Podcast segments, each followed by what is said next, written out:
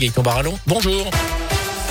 Bonjour Jérôme, bonjour à tous. On fonce sur les routes. D'abord avec ce véhicule en feu, vous en parliez au bord de la 47. C'est une voiture qui se trouve sur la bande d'arrêt d'urgence actuellement en hauteur de Saint-Chamond. C'est juste après la descente de Stelitech en direction de saint Les pompiers sont sur place depuis une bonne demi-heure. Désormais, soyez prudents et patients donc dans le secteur. À retenir également ce drame cette nuit dans le Rouennais. Un homme de 37 ans a perdu la vie dans un accident sur la commune de Charlieu. Il a perdu le contrôle de sa voiture vers minuit. Il est venu heurter un pilier de portail en pierre. Il n'a pas pu être réanimé par les secours.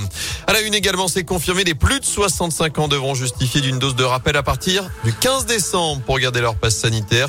Principale annonce d'Emmanuel Macron hier face aux Français, une trentaine de minutes de discours pour mettre la pression donc sur les plus âgés pour qu'ils se fassent injecter cette dose de rappel. Une dose également ouverte à plus de 50 ans à partir de début décembre, c'est ce qu'a précisé le chef de l'État. Un message semble-t-il entendu. 100 000 prises de rendez-vous ont été enregistrées sur le site Doctolib en une heure seulement après son allocution contre 80 000 au total la veille.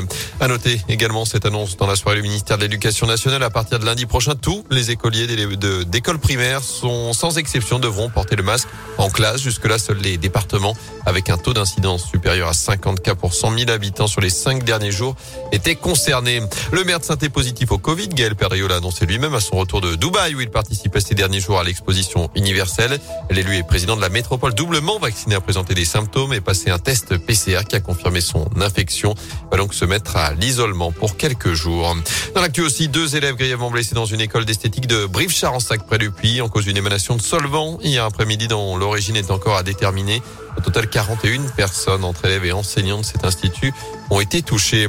C'est une première en France, la journée contre la précarité énergétique, situation qui concerne 12 millions de personnes. Certaines n'ont pas les moyens financiers pour se chauffer correctement, surtout à l'approche de l'hiver. D'autres vivent dans des passoires thermiques. Bref, c'est un problème social et environnemental qui frappe près d'un Français sur cinq. Et cette journée, c'est avant tout pour sensibiliser la population, mais aussi les pouvoirs publics. La Fondation Abbé Pierre, qui fait partie des organisateurs de l'événement, demande des procédures plus simples pour les ménages qui souhaitent rénover leur logement, mais surtout plus de subventions pour y parvenir. Vanessa Brossard est chargée de mission à l'agence régionale de la Fondation Abbé Pierre. Comment faire pour mobiliser ces subventions? De quel montant euh, on va pouvoir bénéficier? Faire face au reste à charge? Et puis surtout, nous, ce qu'on constate, c'est que les ménages les plus démunis, en fait, qui peuvent être propriétaires de leur logement, notamment dans certains territoires de notre région, des ménages dans le rural qui sont propriétaires occupants de maisons euh, mal isolées, dépourvues de ventilation, dépourvues de postes de chauffage adaptés. Pour ces propriétaires, il faut absolument augmenter la part de subvention parce qu'aujourd'hui, en fait, un propriétaire, il a des travaux qui vont aller jusqu'à 50 000 euros pour une rénovation de sa passoire énergétique et s'il n'y a pas les aides en face, il pourra pas faire ses travaux en fait et il restera en difficulté.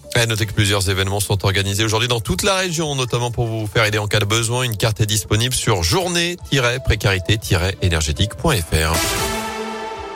En foot, la mise au point des actionnaires de la SS en plein processus de vente du club. Ils annoncent que le cabinet d'audit KPMG a jusqu'au 23 novembre pour rendre ses conclusions sur la qualité des offres reçues. Ils affirment également détenir des pièces qui prouvent que les représentants de Neurodome Ravichak, le prince cambodgien, ont présenté des faux documents.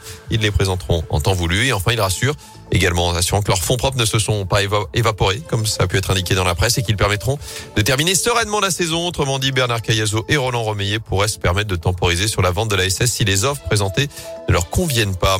Un mot de tennis avec l'exploit de Gabriel Debrue. On vous en parlait hier. Il n'a que 15 ans, toujours aucun point au classement ATP. Le voilà désormais au deuxième tour de l'Open International de Rouen. C'est déjà terminé. En revanche, pour Benoît Paire, le Français a été sorti par le 397e mondial hier sur le central du Scarabée.